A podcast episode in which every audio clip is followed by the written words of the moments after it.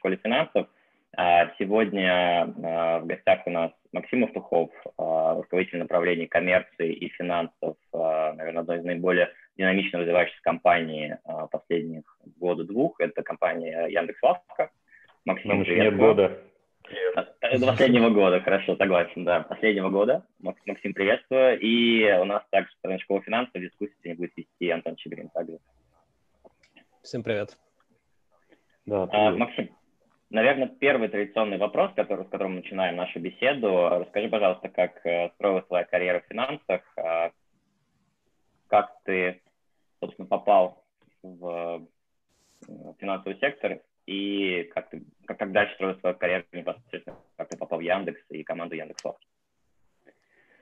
Да, давайте. Э, как я строил карьеру, ну, вообще, как именно, пришел к тому, что хочется попробовать и пойти в banking, э, с чего это вообще все начиналось? Начиналось, наверное, как и у многих других с э, родителей, которые, ну, в общем, у тебя есть родитель один и второй, первый занимается финансами, второй занимается переводами ну, просто типа, с языка на язык. И ты думаешь, э, ну, и в детстве ты видишь перед собой, собственно, две ролевые модели, две, там, два карьерных пути. Очевидно, это было не в пользу э, переводческой, так сказать, школы мысли, и перед глазами была, ну, более-менее успешная финансовая, финансовый карьерный путь. Дальше э, шло, ну, собственно, меня практически не ставил выбор, что делать с э, высшим образованием, куда поступать. Э, поступал я в МГУ, потому что, собственно, мать закончила МГУ там, 30 лет назад или когда. Э, и в этом плане, в общем, был достаточно, ну, no брейнер. Э, я очень плохо учился, э, ну, то есть где-то, наверное, первый курс я полностью продолбал, на втором, третьем я уже собрался, Кировер меня поставил, так сказать, э, на путь истинный. Э, и потихоньку-потихоньку э, набирал в общем, какой-то какой багаж и представление о том, чем хочу заниматься. В магистратуру я поступил на вот финкред, как раз уже профильное направление, и уже реально хотел заниматься чем-то типа корпоративных финансов привлекало это типа что-то большое, это, ну, в общем, задействующее, ну, как это, не знаю, в ведомостях условных, в любых Wall или еще чем-то писали про крупные M&A сделки, приобретения, это типа вещи, которые, условно, как-то меняют landscape э, корпоративного мира. И сильно аффектит, это, там, потом как это, камень брошенный в воду, волнами аффектит очень много, ну, в общем, кусков. Это все привлекало своей большой историей. Также было четкое понимание, что, в принципе, наверное, в финансах это одна из самых высокооплачиваемых, э, одно из самых высокооплачиваемых направлений. Ну вот, и э, мечта сбылась, э, типа на границе первого и второго курса магистратуры я э, попал в Deutsche на стажировку. До этого у меня было еще несколько стажировок, э, были, было в риск-менеджменте открытие, был в Эм, на дилинге это трейдинг деск э, Уралсиба, э, и да, и в 11 что ли, в 12 году я попал в Deutsche. Эм, Deutsche э, Corporate Finance в Москве. После полутора лет там я, ну, типа, ушел в Сбер, ушел по простой причине, что там предложили сильный рейс, тогда, собственно, наверное, первое, что драйвило это деньги, потом уже приходило понимание, э, ну, в общем, какое-то культурное осмысление. Там, наверное, дальше будут вопросы про культуру, вот тут будет интересно э, раскрыть, э, в общем, поскольку сравнивать было не с чем, э, это вообще не роляло на тот момент, на тот момент был, ну, в общем, очень меркантильный подход к жизни. Эм, в Сбере э, я проработал, ну сколько, три года еще, да, с лишним, наверное, чуть-чуть с лишним. Э, в... Почему, ну, первый уходил это, да, конечно, типа какой-то financial race и типа промоушен, а второе, это оказалось удачным, потому что, к сожалению, в том же году, ну, случился как этот, э, Крым, Крым наш, э, и Deutsche разогнали. Большую часть коллег, к сожалению, сократили. У них сейчас все очень хорошо, так что неизвестно, типа, может быть, это нормальный путь был а часть перекинули в Лондон. Ну, у них тоже все хорошо. Короче, типа, все, все хорошо, но это, наверное, был какой-то типа стресс условно ненужный, хорошо, что он прошел мимо. Да. И в 2015 году, ну, как бы вообще типа динамика всей отрасли и инвестиционного банка такая была, то, что каждый год следующий был хуже предыдущего. Ну, в том плане, что бюджеты меньше, сделок э, нормальных э, меньше, э, клиенты сами уже, типа, не знают, как... Ну, в общем, им самим тяжело поддерживать нормальный уровень жизни свой, не то, что типа, платить какие-то огромные физы. В общем, с каждым годом рынок все ну, становился все жестче и жестче. А, и в 2015 году, по-моему, да, в 2015 а, в Сбере также, ну, был как-то Сбербанк CIB, который бывший тройка диалог, а, там оставались еще, условно, мастодонты тройки э, последние. Э, вот э, в 2015 году была очередная волна сокращений, и вот уже M&A деска Сбера, Сбера его порезали. Это было забавно, потому что, ну, ну, то есть это было реально стрессово. Я сижу, вокруг меня, ну, как бы люди, дески, да, и, типа, день проходит, все, типа, вокруг меня никого нет. И ты сидишь, нервничаешь, думаешь, тебя позовут, не позовут. Ну, в общем, не позвали нас смерджили э, с отделом merchant banking а. Это merchant banking, это типа такие высокорискованные, э, всякие э, сложно структурированные инструменты, э, чтобы подружить кредитный риск и акционерный риск. Вот где-то, ну, кредитчик, он типа, ему нужна EBITDA, ему нужно, типа, не знаю, там все стабильно, чтобы было. Акционерный риск, это понятно, другой профиль. И вот где-то на стыке образовывается зона, э, и, где можно и, и, и там чуть-чуть, и там чуть-чуть. В этой собственно, зоне пытался расти Bank, ну и растет, наверное, хорошо.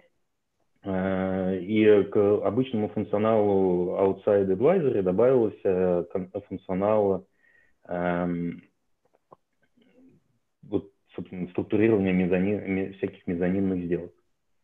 И, наверное, в семнадцатом году, э, э, ну, даже так, в Сбере я, наверное, потихоньку, по нарастающей, все больше и больше работал с э, Вадимом Рычком, который в шестнадцатом году десантировался в Яндекс на VP for Corporate Development. Ну и в семнадцатом году, в начале, я тоже туда перешел. Там был, ну, в общем, было, было желание куда-то уйти, ну, что-нибудь поинтереснее поделать потому что главный твой э, чувак э, куда-то свалил, непонятно, с кем дальше работать, э, насколько это будет отражаться и так далее на дальнейшем. Ну и, в общем, перешел в итоге в Яндекс. И это было, конечно, ну, опять же, тогда не было никакого понимания, типа, хорошо это или плохо. Ну да, типа, мне всегда нравилась типа, технологии, я и этим в том числе занимался в Сбере. Мне всегда нравился Яндекс э, с точки зрения продуктов. Э, но сказать, что это были какие-то ну, определяющие факторы, нет, конечно. Я пошел, потому что знал, типа, что это самый крутой чувак, с которым можно поработать, ну, на рынке, с кем довелось поработать. С ним можно много учиться, плюс, ну, в общем, тупо интересно. И э, в семнадцатом году, наверное, ну да, собственно, перешел в Яндекс, и э, еще три года, почти два, два, два с половиной года, наверное, отработал в МН Яндекса. Вот. Там была, наверное, часть вопроса, которую я забыл. Нет, мне кажется, все ответил, в принципе, да. И, наверное, такой вытекающий вопрос из этого. Вот э, точки зрения там, перехода в Яндекс, да, с команд сначала МН, потом Лавки, насколько тебе пригодились и какие качества, которые ты э, развил за время работы в финансовом секторе, какие из них тебе пригодились уже на работе в Яндексе, насколько вот разный был функционал исполняем? Да, наверное, э, стоит сейчас э, как, как лучше ответить на этот вопрос. Ну, в общем, э, понятно, есть определенная эволюция от аналитика, да, там, от associate, VP и директора. Э, на каждом этапе у тебя есть э, скиллсет, который нужен, ну, так сказать, must-have, и что тебе нужно делать, чтобы перейти на следующий уровень. Ну, в IB это условно автоматически, в не IB, более мероприятичных структурах, там все более размазаннее. В IB на старте просто очень круто качаются хардскиллы, э, всякие типа Excel, PowerPoint. Это реально э, очень хор- хороший, ну, в общем, очень хорошо эти качества развиваются. Э, также э, развивалось э, внимание к деталям. У меня никогда это не было сильной стороной. Э, я всегда делал какие-то глупые ошибки. Э, всегда люди, которые со мной работали, кажется, бесились дико с этого, потому что, ну, особенно в первый год, первые полтора года работы, это реально был стыд. Ну, типа, так работать нельзя. Э, ну, это, в общем, я очень сильно из-за этого переживал. Э, потихоньку это начинало выправляться, ну, потому что когда ты о чем когда ты чего-то искренне хочешь, э, хочешь, типа, работать, условно, без дефектов, без дефект рейта, то потихоньку это приходит. И, наверное, самое главное – это вот это внимание к деталям, к нюансам, Второе, что э, тоже сильно прокачалось на ранней стадии, это фреймворк для анализирования всяких э, бизнесов, поскольку там коллеги в прошлых лекциях говорили, ну, с этим очень может, ну, это так и есть, то, что в России все генералисты, э, и твой набор отраслей варьируется от нефтегаза, ну, понятно, типа классический, вагонов, э, тележек, э, майнингов э, до технологий, не знаю, фармы, ритейла, чего угодно. Как колесо поле чудес провернется, чуть и выпадет, тем ты будешь заниматься. Ну, конечно, потихоньку формируется своя специфика и так далее, но есть большая возможность понять, как работают и финансы, и, в общем, майнинги и так далее. И вот этот фреймворк, он сильно пригождался. Также, наверное, э, очень сильно э, вот, было, ну, естественно, много таких вещей, которые уже невозможно отрефлексировать и вспомнить, которые, наверное, повлияли. Но самый главный, наверное, урок, который, ну, просто запомнился, это э, вот если ты что-то не понимаешь, как работает, типа, вот, не сдавайся, вот задавай глупые вопросы, э, мучи, мучи всех, э, не бойся выглядеть глупым, но разберись. Если ты разбираешься, если ты декомпозируешь какой-то большой эффект на кучу маленьких эффектов, ты понимаешь, как это работает, ты понимаешь, как, это, как этим можно управлять, или там, от этого можно отстраиваться. Вот. Наверное, на втором этапе э, Сбера, вот, кстати, один из бенефитов э, слияния с Merchant Banking и продолжения, собственно, такого же M&A квази, типа э, э мезонинного финансирования – это умение работать с документами. Что такое вообще карьера, ну или там любая сделка? Это люди считают цен, ну люди считают модель, люди считают strategic rationale, они считают какой-то purchase price, делают какой-то типа deal structure, как-то это типа рисуют слайды. Ну, слайды это по сути просто э, как это, квинтэссенция мыслительного процесса, где ты пытаешься лаконично поддерж, ну, поддерживать свои типа тезисы. Дальше ты начинаешь эти тезисы презентовывать, то есть, типа, если для аналитика важно, типа, бескосячно сделать модель, быстро, хорошо сделать презентацию, то для условного associate важно уже начинать уметь говорить. Э, и где-то на уровне VP в банке приходит еще один скилл, на самом деле, ну, а самый главный, это работать с Word. Э, с э, документами, с документацией. Потому что вот эти purchase price, вот это deal structure, это на самом деле типа одна страничка из там тысячи страничек документов.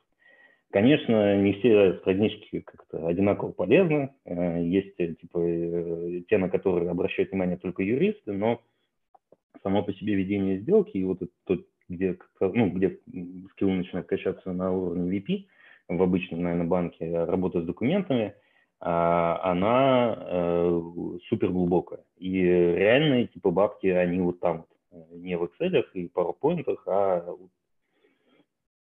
и слияние, ну, вот, вот как раз в merchant banking все начиналось на самом деле с deal structuring, с разных условий, с э, что там кому вкорячить, понятно, были где-то Excel расчеты и так далее – но куча условий и куча сценариев, которые нужно было уметь лаконично класть на бумагу и как-то, ну, во-первых, понимать, дальше описывать и типа класть на бумагу. И вот там прокачался скилл именно работы с документом. Ну, хочется верить, что прокачался. Вот. И вот со всем этим багажом, э, ну, я описываю, понятно, свой карьерный путь, вылупился в Яндексе, и э, в Яндексе добавился еще э, целый набор вещей, без которых просто сделку в, на стороне корпорации сделать невозможно. Это работа, более тесная работа с бизнесом, потому что ты не можешь сказать то, что, не знаю, нам нужно купить Uber. Ну, то есть ты можешь сказать, да, но если там, ты инсайдер, ну, инсайдер и работаешь в компании, э, ты должен понимать, вот ты окей, сделку сделал, да, что дальше-то? Э, как это будет интегрироваться, кто будет этим заниматься? То есть, если условно такси, вот как там, как, как вот эти вот э, штучки будут интегрированы. И первая крупная сделка в Яндексе, это был как раз Uber – Э, она была просто ну, супер интенсивная в начале, а потом это был типа почти год интеграции. И э, я на каком-то этапе типа даже руководил этой интеграцией, мы там привлекли McKinsey, э, чтобы делать вообще другую работу, э, которую ты никогда раньше даже просто подумать не можешь, настолько это сложно э, связать два бизнеса. Э, и связать технологически, и связать э, продуктово, и связать ну, по людям, и на HR уровне. Там, понятно, в общем, огромное количество нюансов. И залог успеха именно сделки внутренней – это вот эту связку растить, собственно, на этапе origination. То есть, условно, ты можешь прийти к потенциальному бизнес-заказчику вначале, или он может к тебе прийти с каким-то интересом, типа, хочу вот эту компанию, давай, типа, работать вместе. И дальше ты э, по винтикам э, делаешь, ну, в общем, намного глубже разбираешься в продукте, понятно. Ты делаешь условно интеграционный план, ты понимаешь, как дальше будет жить э, в компании. Тебе же дальше с этим реально, реально жить. Э, ты же не просто купил, типа, получил физы и отошел. Ты же дальше, типа, наблюдаешь за этим всем добром, насколько там синергия реализуется, насколько это было оправдано или может типа вообще все туфта и больше так делать нельзя. А, вот. В общем, а, первые, наверное, хард-скиллы очень жестко э, прокачались, э, ну, относительно уровня, которые были до. Второе – это эм, работа с документацией, ну, тоже, наверное, под множество хард-скиллов и софт-скиллы. Э, То есть где-то там я уже начал говорить, э, и сейчас это сильно пригождается. Говорить, я имею в виду, типа на встречах, там, типа что-то рассказывать, что-то доказывать, э, что-то пушить и так далее. Да, как раз таки дадим зуму. И Вот. А, наверное, один вопрос, который я хотел... А, как выглядит твой функционал, как выглядит вот типичный день э, в команде M&A, да, то есть в чем заключался функционал, и переход в команду лавки, как вы по этим направлениям, в чем сейчас э, заключается функционал э, да, я понял. Ну, там супер прервался, но я, кажется, понял, чем, как состоял мой день и из чего он сейчас в лавке. Вот про лавку я бы вообще отдельно, а, потому что там э, много, ну, типа, много переосмысления вообще жизни и, типа, чем ты хочешь заниматься произошло. И если это вот интересно, я бы с этого начал, отвечая там про лавку. Про то, как выглядел, типа, классический день в МНА Яндекса. А, ну, в МНА Яндекс у тебя всегда в пайплайне, типа, куча вещей а, всего за два года я сделал 10 сделок. Э, это реально не, не, не, не круглое число, а именно так, так вот вышло. И, наверное, X, там, не знаю, 5 и 7 было, типа, условно, в активной проработке. То есть у тебя всегда набор, целый букет разных э, направлений, разного, ну, в общем, вещей, над которыми нужно работать. То есть э, обычно день состоит из того, что у тебя, не знаю, там 5-7 встреч, сейчас сильно больше – Э, то, что ты должен заделиверить, э, типа, или запинать до смерти э, кучу стейкхолдеров, начиная от юристов, заканчивая внутренними контрагентами, потому что, ну, у всех, типа, свои задачи, у всех, типа, куча работы, а тут ты, и у тебя куча тоже, типа, вопросов, ты хочешь во всем разобраться, потому что все равно на тебя потом будут смотреть и спрашивать, типа, а почему тут так, а не, ну, условно, по налогам и так далее. И, э, наверное, а, то есть это встречи, связ... ну, в общем, наверное, да, это действие, условно, разных процессов, идущих условно параллельно на разном этапе. А где-то ты можешь считать модели с своим аналитиком, с э, менеджером, а где-то ты готовишь презентацию уже к борду с термшитом, где-то ты с юристами придумываешь термшит, где-то, если уже термшит состоялся, ты работаешь с юристами уже над документацией, где-то ты общаешься с клиентом. Ну, в общем, наверное, это не сильно отличается от... Э, нет, это сильно отличается, наверное, от классического IB, потому что на уровне VP ты уже, типа, какой-то значительный кусок времени должен э, общаться с клиентами, в общем, что-то пытаться редженировать. Э, в этом месте нет проблем с редженацией. У тебя всегда есть огромный входящий поток, и то, что тебе нужно, это выстроить э, четкий фреймворк отсева плохих инициатив. А, плохие они могут быть по разным причинам, там низкой заинтересованности, ну, типа не очень, поним... не очень хорошем понимании бизнеса, зачем это им нужно, не очень э, привлекательном таргете, не очень там хороших условиях и так далее. Так, таких фантазий очень много, и вот умение говорить нет, ну, аргументированно. Это типа тоже важный, важный скилл. Потому что когда говоришь нет 10 раз, ты, а если человек искренне хочет, ну и он типа в это верит, он находит аргументы, он, э, ну, которыми, которые ты покупаешь. И э, условно вот это вот э, стресс-тестирование любой сделки, если условном sell ну, когда ты на стороне advisory, ты себе, так сказать, в ногу стреляешь, потому что если сейчас ты все сделки поубиваешь или скажешь, что типа не, не покупайте этот таргет, то ты типа просто меньше заработаешь, а потом хуже покушаешь, э, то в, э, здесь, э, здесь нет вот этого времени, что тебе не нужно. Ну, у тебя нет KPI делать сделки. У тебя нет KPI, не знаю, потратить M&A бюджет. Ну и слава богу, что нет. Тебе нужно типа value типа приносить акционерное. Это честнее.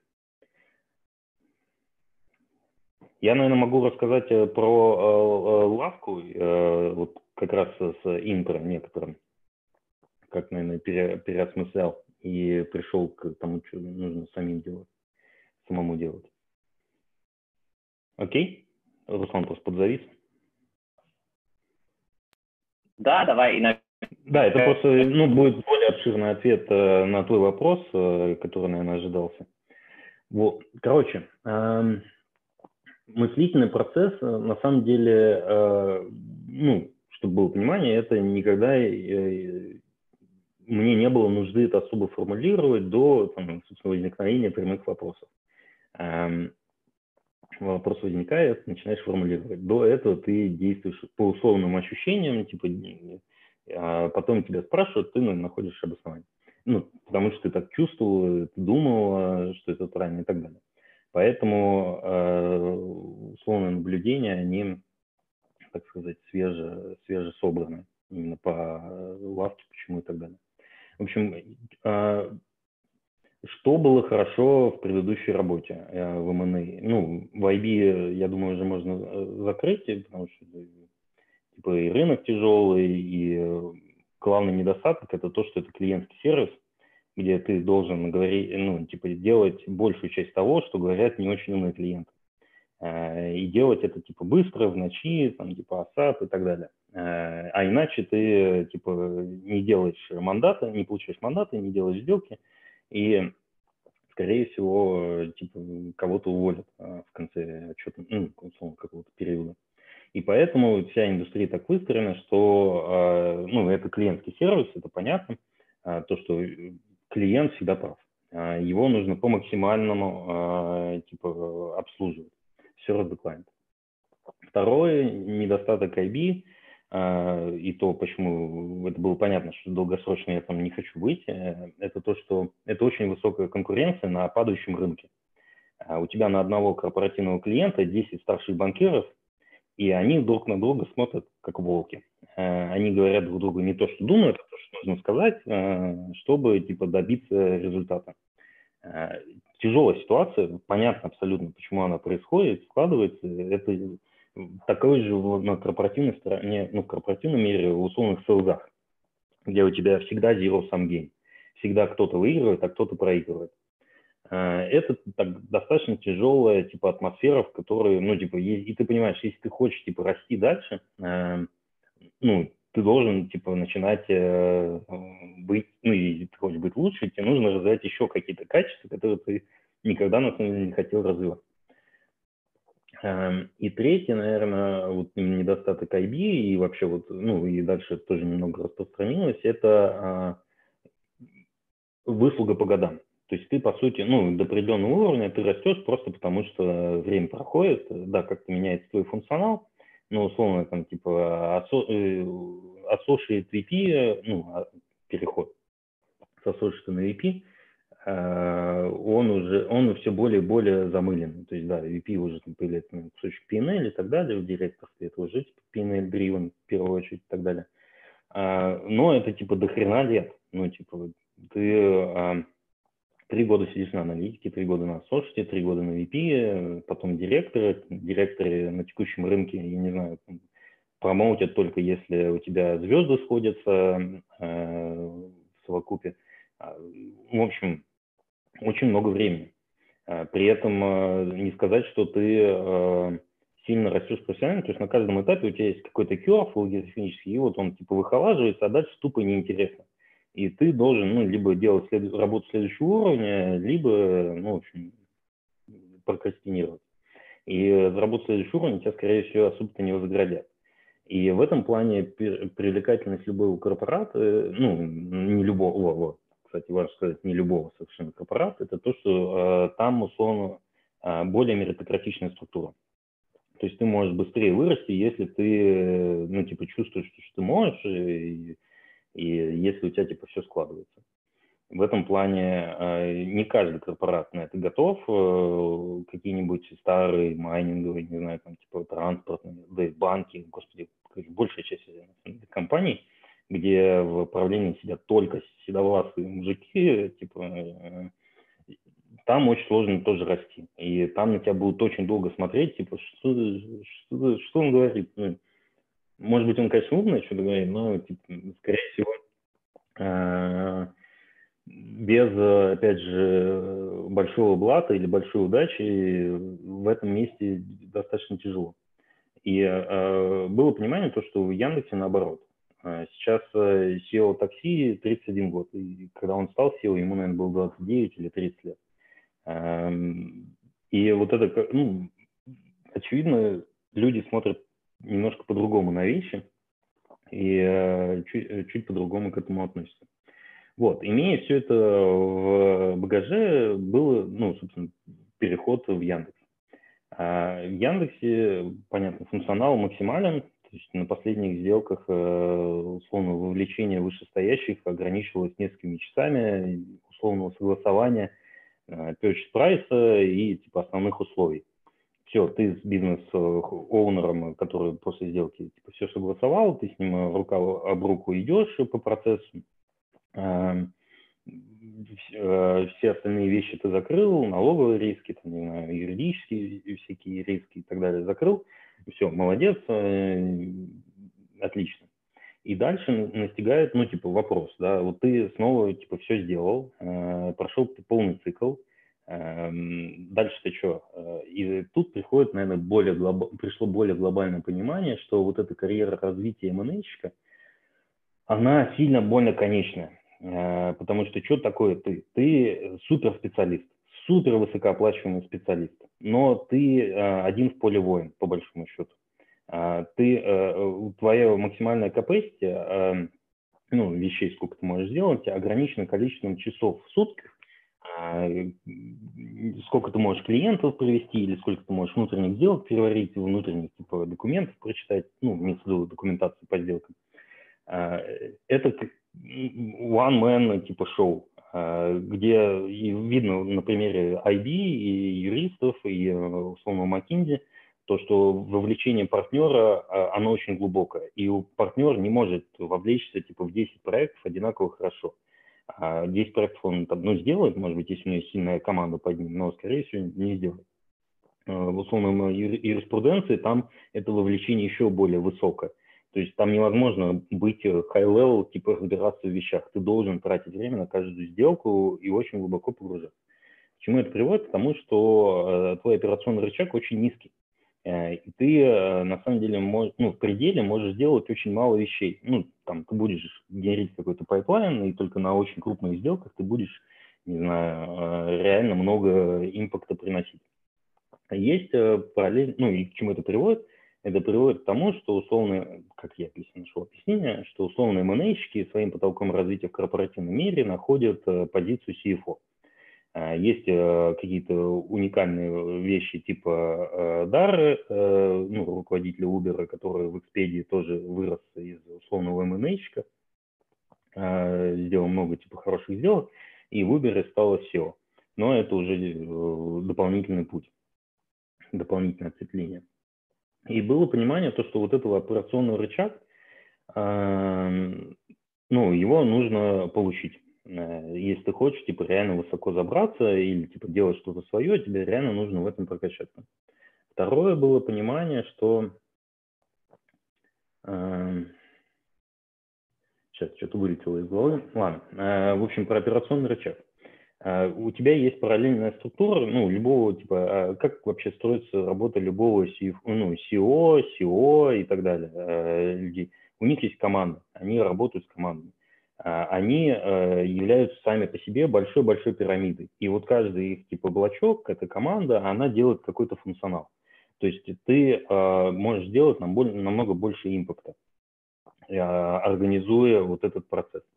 И главная отличительная вещь, которая вот развивается в других, ну, условно, менеджмент консалтинге чуть-чуть, и в корпоратах, и совсем не развивается в IB, это качание организационного таланта. А, ну, типа, не знаю, general management, как, как угодно назови, умение управлять людьми. А, ну, управлять людьми, чтобы, типа, не, не чтобы управлять, а чтобы, типа, достигать каких-то более высоких а, результатов. И вот этот организационный талант э, – это не то, с чем люди, очевидно, рождаются, это то, чему люди должны учиться. Ну и э, понятно, тебе никто сразу не сделает, не знаю, там руководителем 100-500 человек э, без каких-то credentials.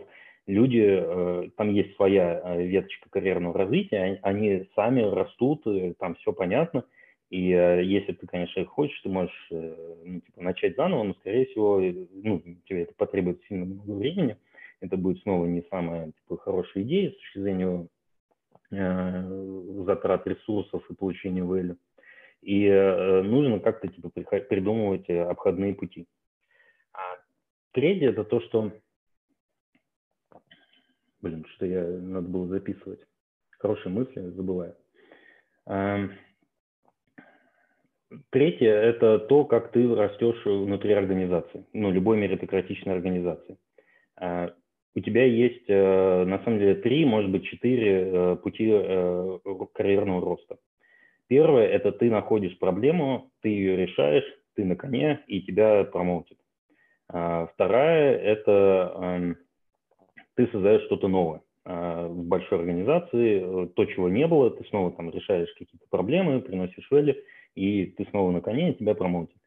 Третье – это если твой начальник умирает, или куда-то уходят, и тут бац, придумывают, что ну ты вдруг самый лучший из э, предыдущих, и, так сказать, тебя тоже промоутят.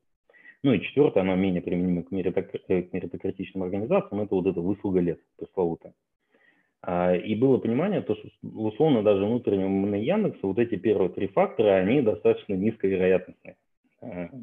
И пришло понимание, что э, если ты хочешь, так сказать, э, хакнуть систему, нужно как-то сбоку обойти. Вот. И со всем вот этим багажом э, я пришел к тому, что нужно что-то... Ну и плюс мне всегда хотелось что-то свое делать. Э, у меня были там разные идеи. До лавки я что-то внутри с другой дурацкой идеей ходил. Слава богу, меня зарубили. Э, но я потратил на это типа три месяца. И хорошо, что ничего не выродилось, но был какой-то эксперимент. В общем, С вот этой, с лавкой, наверное, стоит еще сказать, как мы пришли к этому, и потом тогда я расскажу про, как выглядит мой день. Блин, сложный ответ на простой вопрос, да? Ну, кажется, так будет лучше. Э, в общем, э, где-то, наверное, в конце 19 э, года, 19 сейчас 20 нет, 18 года, я уже понял то, что, ну, в принципе, все, я всему научился, по Парету, естественно. 20% времени потратил, чтобы получить 80% результата. И дальше либо это типа operational excellence какой-то айбишный, либо надо двигаться дальше. Ну и вот эти типа, предыдущие факторы, они тоже роляли. Реально хочется типа много-много-много заработать, а в карьерном пути M&A это типа сделать э, сложно, ну объективно сложно. Ну, много, больше, чем может M&A. И поэтому было э, желание э, попробовать что-то сделать снаружи. А, у меня был товарищ э, из McKinsey, с которым мы скрешились на этапе делания Uber. Мы много времени потратили на исследование разных возможностей рыночных, ну, что можно поделать. Были всякие дурацкие тоже идеи, слава богу, что ни одна из них не продвинулась. И я, собственно, с э, руководителем это своим обсуждал, типа, ну, то, что, наверное, через полгода свалю, сейчас, типа, найду какой-нибудь pet project, начну что-нибудь и куда-нибудь, типа, свалю. Ну, он сказал, типа, ну, попробуйте в такси. А, у нас как раз была идея делать э, вот этот а, э, аналог лавки, и мы думали, где, как это лучше, типа, делать пришли в такси, нам, э, собственно, Даня э, сказал, ну, типа, все хорошо, у нас только есть уже руководитель на это, идите познакомьтесь. Э, и так познакомились с Ильей, типа, нашли химию, и с тех пор мы, вот, год прошел, это было в марте прошлого года, мы начали, типа, фигачить. У нас тогда было 4 человека, 29 апреля мы открыли первую лавку в тестинг. Э, ну, день, днем рождения мы считаем 10 июня, когда открыли первую лавку в э, публичную бету, так сказать. Вот. Эм, и с тех пор, наверное, прошло очень много времени. Ну, прошел всего год, э, спасибо, но именно вот с точки зрения внутреннего мира ощущения прошла целая вечность. Эм, очень много всего поменялось. Бизнес супер вырос. Э, если раньше ну, мы начинали с четырех человек, сейчас у нас 150 э, человек только headquarter, 700 э, кладовщиков, 2000 курьеров. Типа уже здоровая, здоровая штука, здоровый бизнес. И мой день, он стало сильно больше встреч, очень быстро ну, был э, покинут уровень, когда ты мог делать что-то руками, это было нормально. Э, сейчас ты руками, я руками делаю, не знаю, там презентации к борду, ну, просто потому что не знаю, почему, как-то проще. Иногда там читаю какие-то вещи, но в основном руками делаешь все меньше и меньше. У тебя есть типа команда, у меня 50 человек в подчинении, ну, в моей зоне ответственности. Э, сложно говорить по подчинению. Эм, и день, наверное, выглядит то, что ты э, первое, что должен делать, это налаживать коммуникацию, потому что всегда все, ну, типа, большая часть проблем больших организаций – это коммуникация и приоритизация. И э, то, что ты как руководитель должен делать, это э, блюсти вот эти первые две, наверное, священные коровы и максимально их э, фасилитировать. Для руководителя, ну вообще, это у меня же типа тренинги начались для опытных руководителей, в общем, конечно, забавно. Есть несколько вещей, и мне кажется, я нормально под них подхожу. Это типа иметь, в общем, высокий коммуникативный потенциал намного важнее, то есть вот эти пресловутые soft skills, ну, умение говорить, умение, типа, соединять людей, эмпатия, она сильно важнее интеллектуального потенциала, ну, слава богу. Типа, можно, наконец-то, э, не комплексовать, в общем, из-за этого. Эм, и э, день, он, э, в общем, у тебя условно в среднем 10 встреч продолжительностью от 30 минут до часа. Это регулярки, летучки разного уровня. У тебя в бэклоге 30 проектов, ну, без шуток. 30 проектов. Это проекты, не знаю, от программы лояльности, эм, маркетингового дохода, строительства РЦ, апселлов, э, не знаю, там, курьерский целый букет проектов. И вот по условно каждому проекту с разной частотой у тебя возникают а, какие-то а, дата, дата, ну, в общем, data points, которые тебе нужно перекладывать и как-то соединять с людьми. При этом у каждого из этого проекта есть свой выделенный менеджер, есть, понятно, команда, есть Э, бэклоги, есть роудмапы достижения этих результатов и так далее. И то, что тебе нужно делать, в первую очередь, это фасилитировать исполнение вот этих проектов. Если где-то не хватает ресурсов, ты их находишь. Если где-то люди уткнулись в какой-то неразрешимый вопрос, ты придумываешь, ну или типа мотивируешь их придумывать какой-то workaround, какой-то костыль, пластырь, что угодно, чтобы это заработало – Э, чтобы результат был получен, а потом ты типа родишь что-то нормальное, ну, целевое. Это, кстати, извечный компромисс любого стартапа. Э, ты всегда все делаешь из подручных материалов, очень быстро, э, очень ненадежно, и потом по ходу дела придум, ну, доформулируешь вот этот космолет и его начинаешь закручивать. Поэтому, ну, это правильное развитие любого стартапа, потому что сразу космолеты, те, кто делает, обычно приходят к тому, что их космолет нафиг не нужен, или он нужен совершенно в другой конфигурации. И э, вот это, ну, в общем, третье, ну и да, еще ты э, всегда придумываешь что-то новое. Придумываешь новую экспансию, придумываешь новый продукт, постоянно его с кем-то обсуждаешь, постоянно ну, в общем, с разного рода и людьми постарше, и людьми помладше, и пирами, а, при, при, пытаешься придумать, э, как еще создать акционерную стоимость. Э, ну вот. Угу. Сложный ответ, сори. Да, а, смотри, раз уж мы затронули лавку, а, ты упомянул про то, что в целом как бы появилась идея запуска этого проекта, а, точнее, у тебя была а, идея что-то начать как бы свое внутри компании.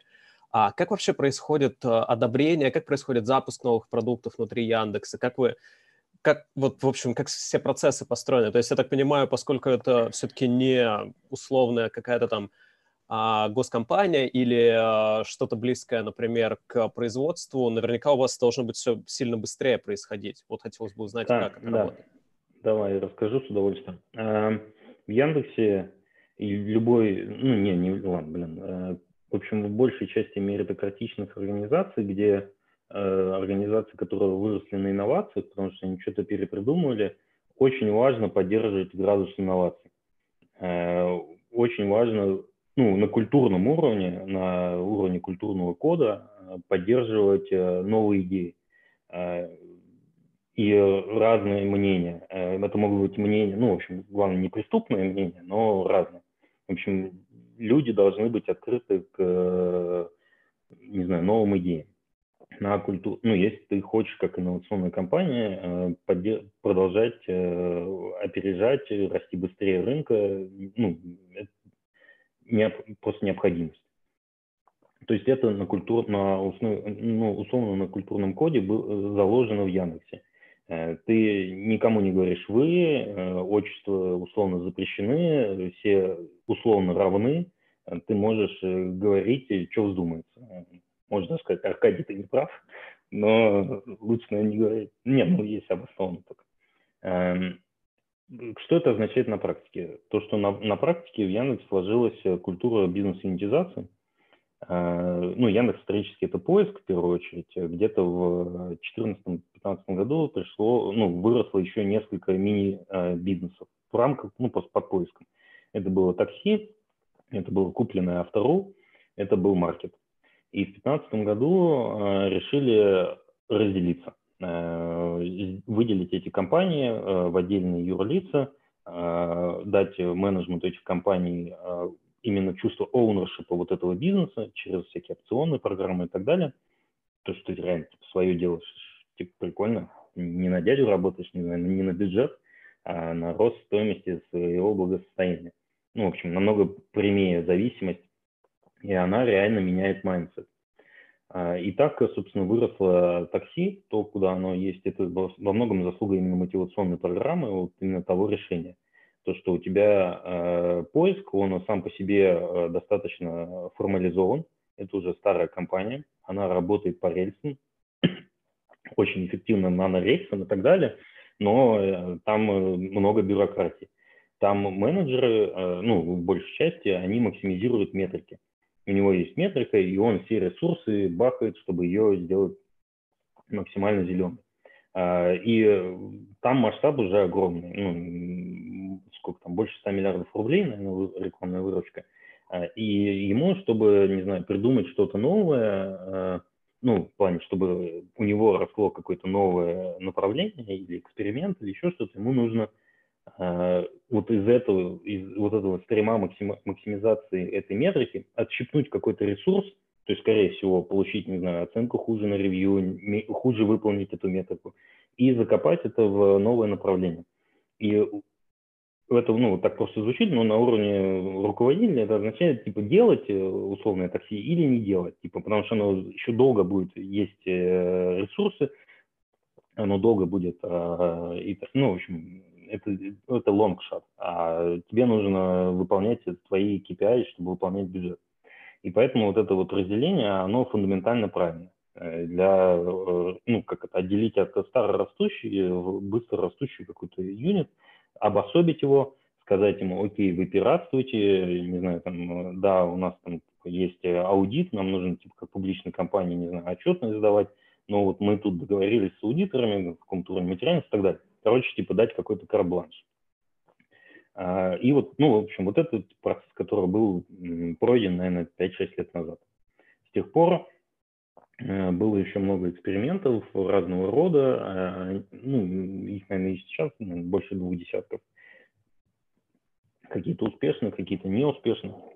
Надо понимать, что эксперименты даже если ты обладаешь мощью, не знаю, крупной компании, э, далеко не всегда успешные. Э, и бывают эксперименты, которые типа, э, разбиваются о скалы и закрывают, или расформировывают и, и так далее.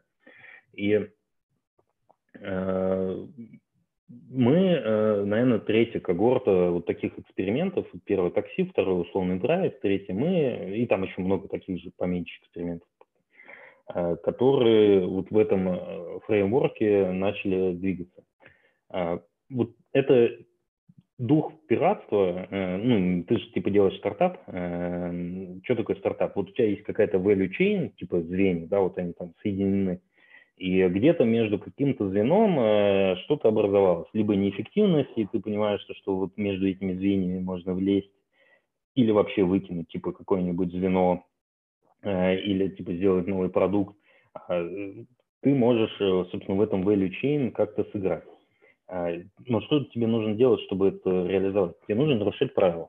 Э, то есть ты не можешь быть белым и пушистым и бежать и выполнять, не знаю, все требования аудиторов, налоговиков и так далее, ну, которые, условно, присущи более матюр бизнесам. Ты должен тратить время на продукт. И поэтому это важно, чтобы э, любая большая компания, ну, которая хочет заниматься, она была морально готова вписаться за вот такие, э, за такие пиратства. Э, попросить условно карбланш на какого-то периода, на какую-то сумму, рисков и так далее. Это, собственно, то, на что условное такси, оно больше готово по своей природе, потому что там вот этот дух пиратства, он еще вовсю воюет, буярит, Э, это типа очень-очень хорошо, очень хорошая среда, чтобы э, расти. Э, тебе меньше задают вопросов, э, ты больше сфокусирован на делании своего продукта. Эти все хвосты и все вопросы, они важны, они нужны, они будут отвечены, но типа попозже, условно сейчас. И э, для нас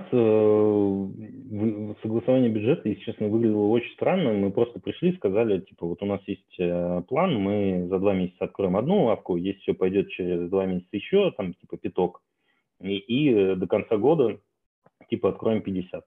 Нам сказали, ну окей, открывайте. Мы показали примерно, сколько это будет стоить. Это была ну, большая цифра, но в общем, она была не такой большой на уровне такси, и кажется, если ее типа разбить на итерации и э, расставить четкие контроли, ну, когда это четкие, это не значит типа day-to-day, это просто ты э, с лицами, принимающими решения, собираешься, условно, раз в два дня, э, смотрите на бизнес и понимаете, типа, нормально, ненормально. Ненормально, вы пусть договариваетесь, типа, все, сворачиваемся, уходим. Нормально, значит, типа, идем дальше. И потихоньку, ну, собственно, так мы и договорились. То есть это было э, сильно э, зависело от того, насколько люди хотели, ну, готовы были рисковать. И э, на стороне нашего руководства, ну, типа нашего акционера такси, э, и на стороне нас, ну, поскольку нам-то все равно, э, нам по, по хулиганить хотелось, Э, что-то новое сделать, э, то э, здесь большая часть, наверное, типа заслуга такси, то, что оно обеспечило нам хорошие условия. И мы просто, несмотря ни на что, были полностью сфокусированы на, создании продукта. И в этом плане, короче, отвечая на вопрос, согласование бюджета, если честно, не знаю, как прошло, может, в Телеграме. Типа одной строчки, типа заиланились, то, что вот это такой порядок денег. Ну, давайте. Побежали. А какой вообще сейчас внутри фокус на лавку и как бы внутри позиционируете ее? То есть... Ну, смотри, типа, э, если бы не было ковида, я бы отвечал то, что э, ну, и на, на самом деле все, все то же самое отвечал, просто сейчас это стало острее. Э, что случилось-то? То, что наш стартапчик, он был, конечно, прекрасным, он хорошо рос, выполнял планы, и по юнит-экономике, и по ростам и так далее. И мы там вообще были молодцы. Но случился ковид. Э, и наш сервис стал социально значимым. И э, Яндекс Такси на обратной стороне получила отличную возможность трансформироваться из э, такси, компании по перевозке тел, в компанию по перевозке всего. И поэтому развивается активно, суперактивная доставка, грузовые, и поэтому а еда э, на такси э, очень быстро была интегрирована, поэтому мы э, тоже стали, ну, в общем, частью этой новой стратегии. И Яндекс Такси, оно уже, ну, такси, оно как-то уже странно, как слово смотрится в этом компоте. Понятно то, что сейчас ковид закончится, будет какое-то восстановление, будет, ну, будет, в общем, все это вернется, восстановится, люди продолжат ездить и так далее – но бизнес, он э, получил возможность выйти на ну, совершенно другие рынки. Если условно э, транспортировка людей э, это, не знаю, там 5-7% ВВП, то ну, просто продукты это, не помню сколько, 20-25, типа ну, в общем, 15 триллионов рублей рынок ритейла. То есть это ускорило выход на новый рынок. Э, и в этом плане это, наверное, одна из следующих, ну, я надеюсь, ну, типа, если ничего не развалится, если, не знаю, там, э, все вдруг обратно ринутся в офлайн магазины потому что по ним соскучились, или потому что мы не сможем справляться с конкуренцией, то э, для меня это а, следующая стадия развития такси, ну, Яндекс Такси, ну, короче, его уже не надо называть, наверное, Яндекс Такси, но что-то другое придумать. Это э, транспортировка всего. Ну, и для, для нас это мы, мы, мы ритейлер. Э, чтобы не было иллюзий, вот у нас есть э, технологическая, понятно, э, специфика очень большая, у нас есть дистанционная специфика, то, что магазин дистанционной продажи. Э, в остальном это э, сейчас э, ритейловая инфраструктура. То есть это и бэкэндовая логистика, это распределительные центры, это Store сами по себе, ну, просто физический офлайновый мир, который облачен в новый формат потребления. И благодаря этому мы типа, можем делать много вещей, которые офлайн ритейл не может делать. Э, и мы понимаем о наших потребителях просто на порядке больше, чем а, они, ну, чем э, коллеги по цеху, так сказать. А, во время ответа затронул два интересных момента, которые бы я хотел обсудить. А, это ковид и влияние, и юнит-экономика. Давай начнем, наверное, с а, такого на злобу дня с ковида. Какие бы сделали выводы из вот условно резко возросшего спроса? Возможно, какие-то новые направления вы запускаете? И как видишь развитие, в принципе, лавки и всех остальных сервисов, которые забумили на ковиде после него? Эм, ну, в общем,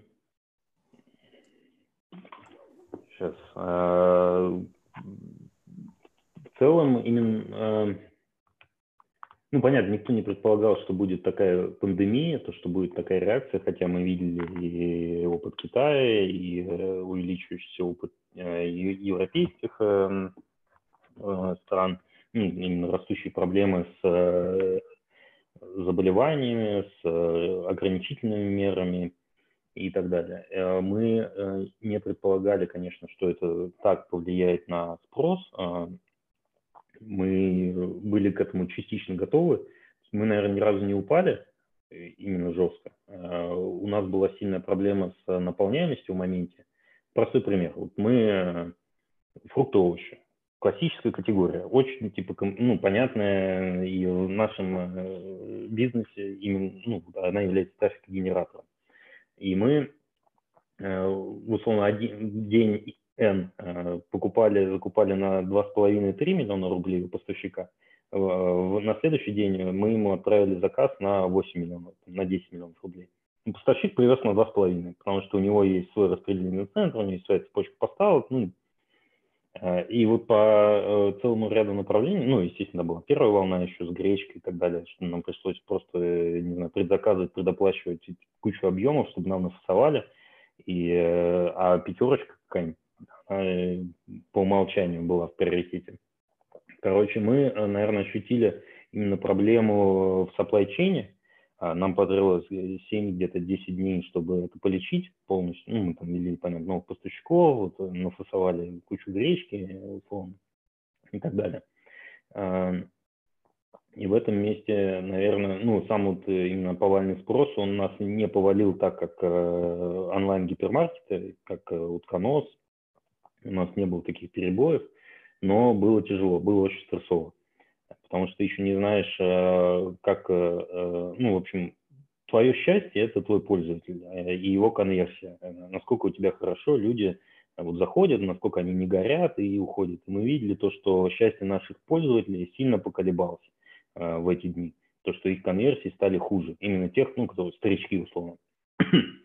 не новички, а те, которые уже делали заказы и так далее.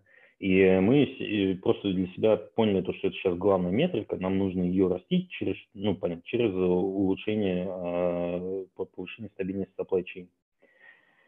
А, дальше был, ну, параллельно мы развивали всякие меры безопасности и типа тестирования, понятно, кладовщиков, курьеров, плюс курьеров еды, а, плюс э, добавление всяких э, вещей, первой, ставшей первой необходимостью, масок, нам их потом запрещали продавать, потом опять разрешили продавать, в общем, тоже было несколько непонятных движений, санитайзеров и так далее.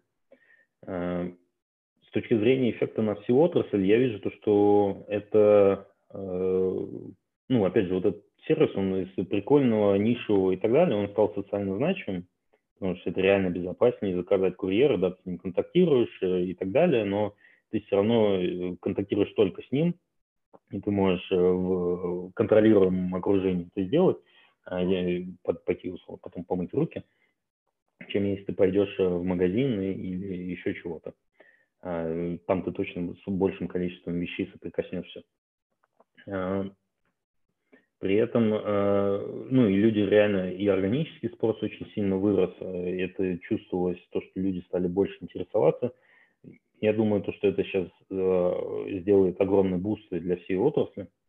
Если раньше, ну, что делали большие ритейлеры? Они там, не знаю, развивали покрытие, они делали СТМ, они, ну, конкурировали друг с другом по ценам. По большому счету их развитие в больших регионах было, ну, остановлено. Они очень насытили все ключевые рынки. То и для них сейчас а, ну и раньше, условно, ИКОМ был такой, ну, прикольной штукой. Она хорошо растет, на нее нужно делать фокус, но она все равно пока типа 0,1% нашего основного бизнеса. То есть сейчас для них это, по сути, одна из вещей, ну, ключевая, ключевая точка роста, развивать э, эту э, capability. И мы в этом месте собственно, в этом тренде, э, думаю, очень хорошо все вырастем.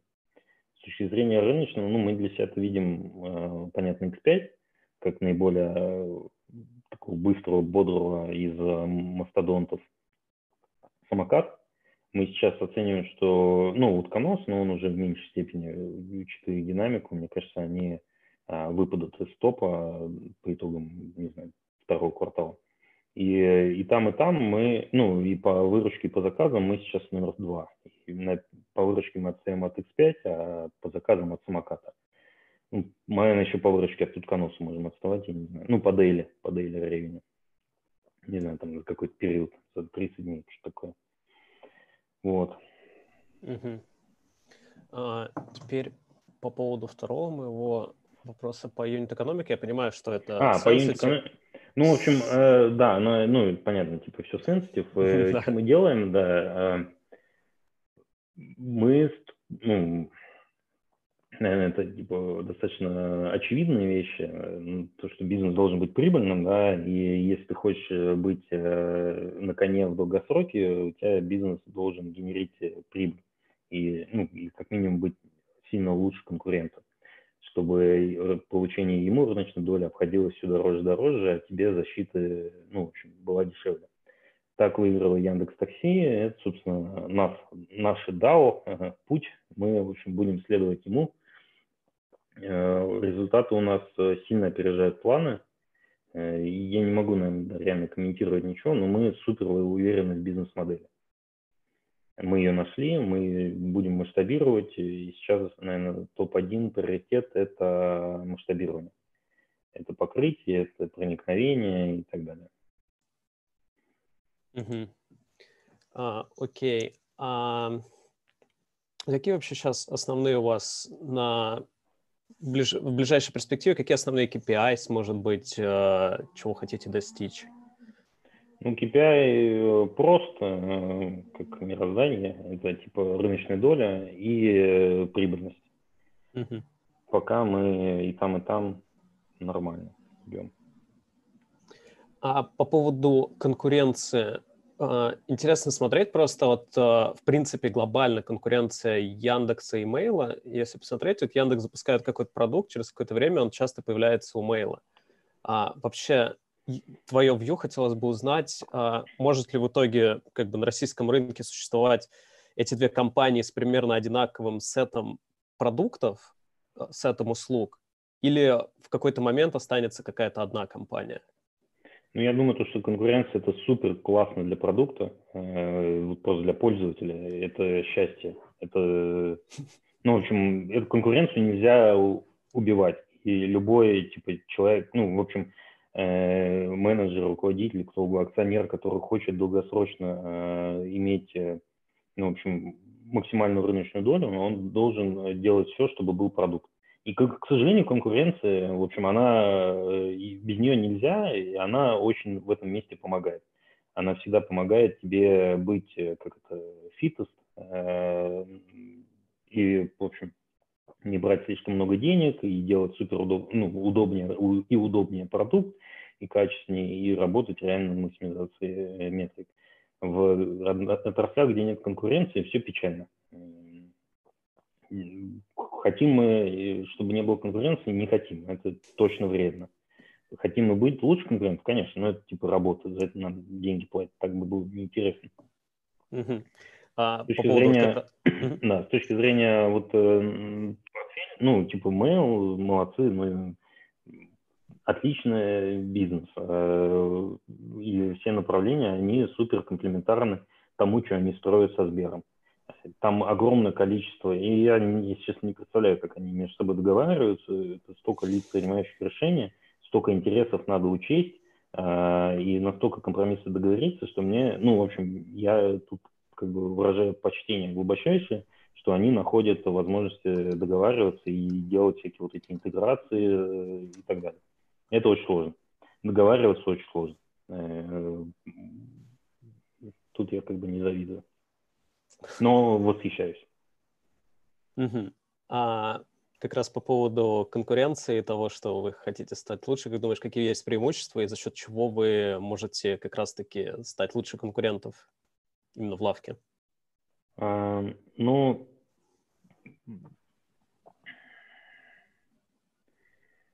А, Перв, ну, в общем, первый это продукт. Э, продукт, он складывается из нескольких вещей. Это возможность, ну, в общем, посмотреть на пользователя через, ну, в общем, дистрибуцию.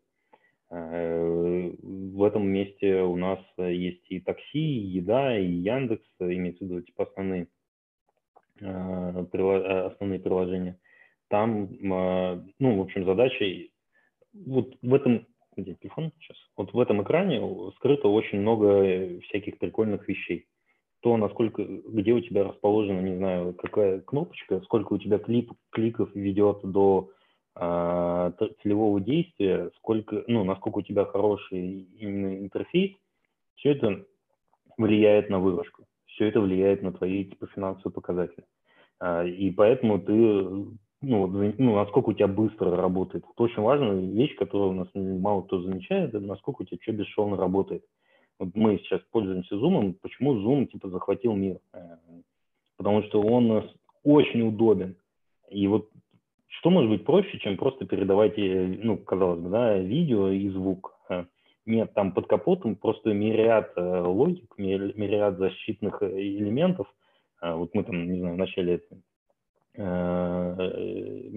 сессии э, обсуждали, то, что, ну, типа Zoom, вот когда, не знаю, плохое соединение, еще что-то, он на клиенте, то есть на компе, кэширует изображение, кэширует звук, схлопывает их типа, в какой-то пакет, и как только появляется соединение, он его пушит. И когда вот ну, на другой стороне, ты как это воспринимаешь, человек подвис, а потом у него начинается, ну, типа, такое ускоренное и он в этом месте ну, помогает э, работать на плохих сетях.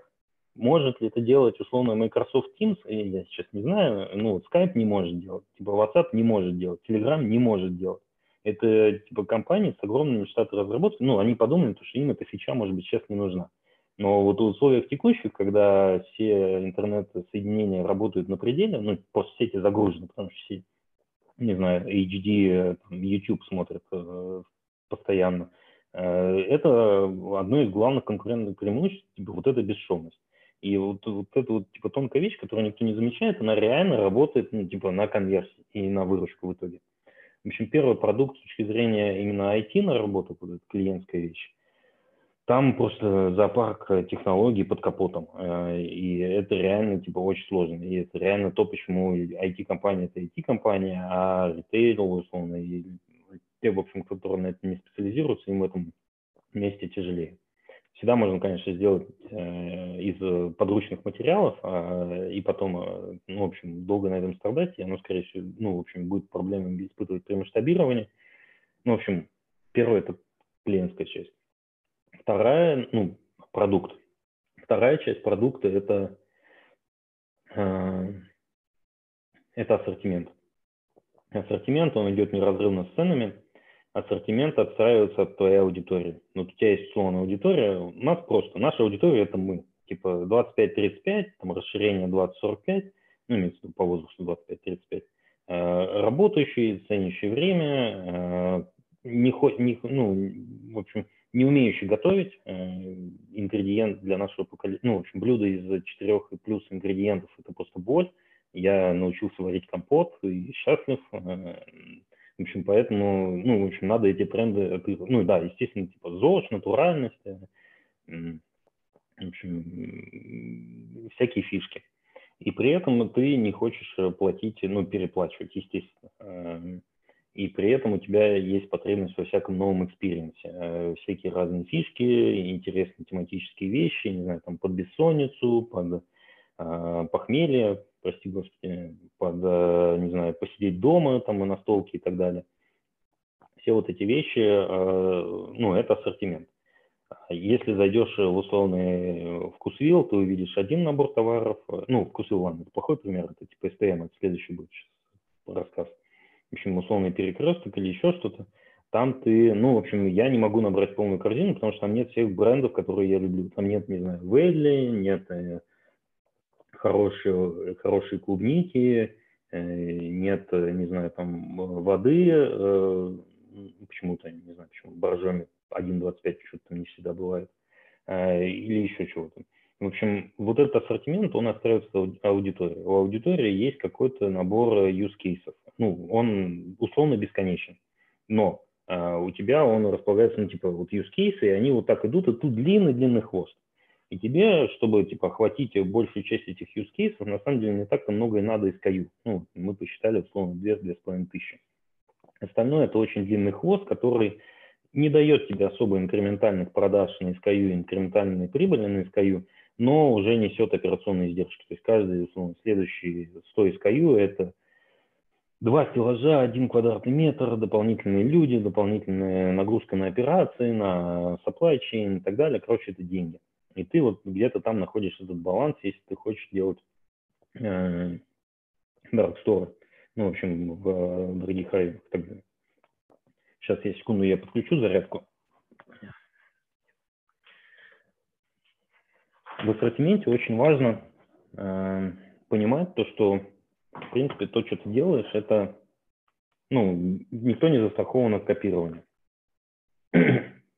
И чем э, между собой борются условно магнит и пятерка, это они борются постоянным расширением ассортимента а, визави. Понятно то, что пятерка это сейчас уже скорее перекресток по именно ассортименту, а магнит как остался эконом, так и остался пятерка от него отходит э, по позиционированию. Э, и э, к чему пришел офлайн ритейл, к плачевному состоянию, то, что ты, по сути, делаешь одинаковый со всеми продукты. И что ты должен делать? Конкурировать по цене. Типа давать, не знаю, скидочные политики, там еще что-то, еще что-то. Какие выходы из этого? Типа делать СТМ. Что такое СТМ? Ну, собственно, торговые марки. Это делать собственные продукты, это тир-2 производители, не Данон заводы, а какие-то типа Данон Штрих, э, которые не могут выйти на полку со своим брендом, они готовы контрактоваться под чужой бренд, делать продукцию и так далее, и давать, э, собственно, объемы. Там лучше маржинальность, и что самое главное, там другой продукт.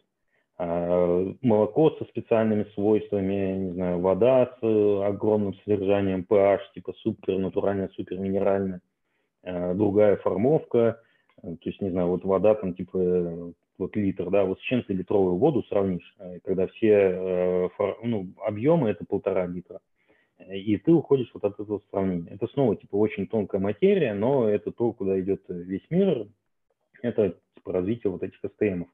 Вкусвилл – это апофеоз а вот этой истории, ну, Aldi, Lidl на Западе и так далее. Вкусвилл, у них просто все. А, они отстроились от молочки, понятно, но это типа то, зачем люди туда ходят. Они ходят вот за конкретными продуктами, которые они больше, в принципе, друг, ну, в других местах нигде не купят.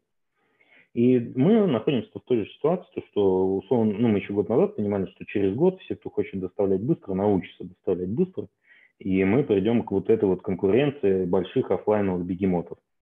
И тут не сказать, что мы э, самые advanced, потому что из всех других у нас пока закупочная мощь, ну, очевидно, слабее.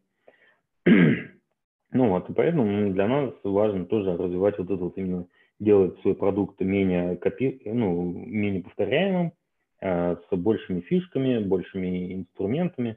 Все это, короче, роляет в конверсии и в итоговую когорту по удержанию пользователя. Ну, как тебя пользователь, в общем, возвращает. Поэтому у нас много готовой еды, у нас есть собственное производство – которое мы сейчас э, закончим перестраивать, у нас все больше и больше будет собственной продукции. Э, поэтому мы в это инвестируем. И, наверное, так, продукт, типа клиент, ассортимент, ну, в общем, технологии. Второе – это технологии. Ну, не, давай, давай, давай так. Второе – это юнит-экономика. Насколько ты, типа, можешь быть эффективнее, типа, своего конкурента в лонгране. Что такое в нашем случае Юнит-экономика – это, по сути, развитость технологий, развитость процессов. Где ты что контролируешь, и как ты что, в общем, аккаунт, ну, не аккаунтишь, а как ты решения принимаешь на операционном уровне, как ты цели выставляешь, как, какое дело KPI и так далее, и технологии. Технологии – это то, где мы должны быть супер advanced. Ну, и мы очень в это верим. Э, все, ну, почему выехал Яндекс Такси? Потому что оно, извиняюсь, лучше мэчило типа человечка с э, машинкой. Э, с мириадом логик, где 500 разработчиков, э, ну, по разным направлениям, понятно, э, придумывают разные алгоритмы, разные типа цепочки заказов, forward диспатчи, разные машин штуки и так далее, которые на масштабе дают те заветные проценты, на которые ты лучше условного Uber, и э, поэтому условно ты покупаешь Uber, а не Uber покупает тебя в итоге. Э, и в нашем случае это то же самое, то есть это развивать ну, здоровый стиль экономики. В технологиях мы вроде более-менее, в процессах, ну, как любой стартап, понятно. Мы бежим, в общем, мы добежим, но это долгий процесс, и он нескончаемый. Угу. А, и последний, наверное, вопрос а, по этой теме. А по поводу а, масштабизации, то есть вы планируете выходить, как ты считаешь, вообще модель может работать где-то за пределами Москвы, и, например, Питера? Я думаю, мы скоро попробуем. попробуем. Ну, мы международку, да, я надеюсь, скоро попробуем. И типа Ага. Э, что-то э, Смотри, там в чем фишка? Понятно, средние чеки другие. Понятно, а, люди э, живут скромнее московских мест. Понятно, что Э, нужен, ну, условно, локальный ассортимент и так далее. А, на другой стороне весов у тебя, ну, то, что мало пока, может быть, про эту именно бизнес-модель понимает, но я просто из, оно, из общения с другими коллегами и с внешними и слушания, там, в частности, этого канала, э, подчеркнул, что а, ну, фишка-то в чем? Чтобы делать максимальное количество заказов в час на курьера. Э, почему-то 10-15 минут ну да, это вау-эффект на стороне потребителя, это классно для продукта, это реально классно. А, то, что ты типа получаешь что-то просто во время, которое ты даже, ну, не можешь, ну, ментально не закладываешь на планирование. То есть за 10 минут ты не ждешь 10 минут. Ты просто, типа, не знаю, пошел, э, руки помыл, 10 минут прошло, типа, получил. На обратной стороне для экономики это очень важно, потому что за это время ты можешь сделать в час, оплачиваемый час курьера, больше количества заказов. А, типа из 10 минут клик-туит, у тебя 4 минуты в пути, 4 минуты там передачи товара, 4 минуты путь обратно. 12 минут dual time trip на заказ. В теоретическом прекрасном мире, но без мультизаказа, когда курьер возит типа по два заказа э, за раз, он может сделать типа 4-5 э, заказов в час. Вот 200 рублей оплатный курьер делится типа на 4-5 заказов. Получается тот уровень, а, который нас, а, ну, это дополнительные расходы versus а, любая точка реализации в офлайне, понятно, ну, в условной пятерочке, да, но, но важно понимать, что против пятерочки у нас именно Dark Store, он сам по себе устроен сильно эффективнее, там меньше людей, меньше площадь, хуже площадь, ну, в плане это не первая линия, там меньше аренда, там меньше эксплуатации, потому что нужно тупо меньше света, меньше проходов, не нужно ремонтировать, не нужно убираться, ну, потому что меньше нужно. А, и вот эти вот, э, вот, вот эта вот, типа, курьерская часть, составляющая, она балансирует с вот этими экономиями, ну, в нашем целевом состоянии. И поэтому мы верим, что сможем в пределе конкурировать с условным магнитом пятерочкой. Мы никогда не сможем конкурировать с дискаунтером, типа светофора, потому что светофор сам типа делает ну, вот эти все экономии склада типа супер маленькими. Если зайдете, ну, я думаю, аудитория, может, и не очень хорошо знает, но, в общем, есть такой дискаунтер светофор. А, он торгует э, с палет. Палета – это типа деревянная э, подложка, на ней кубометр товара. Э, почему с палет, а не с полок? Потому что ты не тратишь время кладовщиков на пере, типа, вкладывание товара в палет на полке. Понятно, это ужасный experience, ну, в общем, в условных магнитах, ну, встречается, естественно. А там это модус операнди. И, а также они экономят на всем остальном.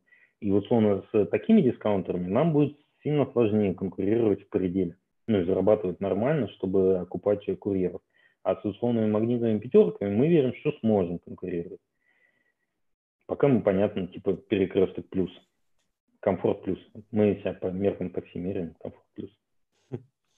Ну, я, кстати, сделал перед э, вот нашей беседой небольшие расчеты. У меня получилось то, что у Магнита и пятерки, ну, вот X5 по группе, вы можете сряд... у них вот эти затраты, которые соответствуют вот вашим примерным затратам на курьера, они примерно там 10% от выручки. Это так, ballpark с учетом там капекса, какого-то. То есть, по сути, я правильно понимаю, что у вас модель, она прибыльная при том, что курьер делает 4-5 заказов, и средний чек, он не меньше 500 рублей? Ну, средний чек выше. В Москве он, э, типа, тупо средний по больнице рублей 800, но mm. там алкоголь, табак и супермаркеты, но тупо средний по больнице. Мы mm-hmm. идем с сегмента выше среднего, и там просто нормально иметь чек, типа 800 рублей и так далее. То есть мы для себя видим типа 700 рублей нашим типа чеком, где мы чувствуем себя отлично. Мы важно понимать то, что условно офлайн магазине ты не можешь ограничивать средний чек. Ну, типа, к тебе пришел человек, он купил, он ушел. Ну, все, да, ну, либо, типа, делать просто страш, страшные какие-то механики на грани с адекватностью. А в нашем случае ты можешь ограничивать минимальную корзину. Ну, это нормально. Типа, да, ну, сейчас это только суши в стабильном состоянии у нас нет минимальной корзины, нет платной доставки и так далее, но ты можешь э, разными механиками э, подталкивать этот чек вверх.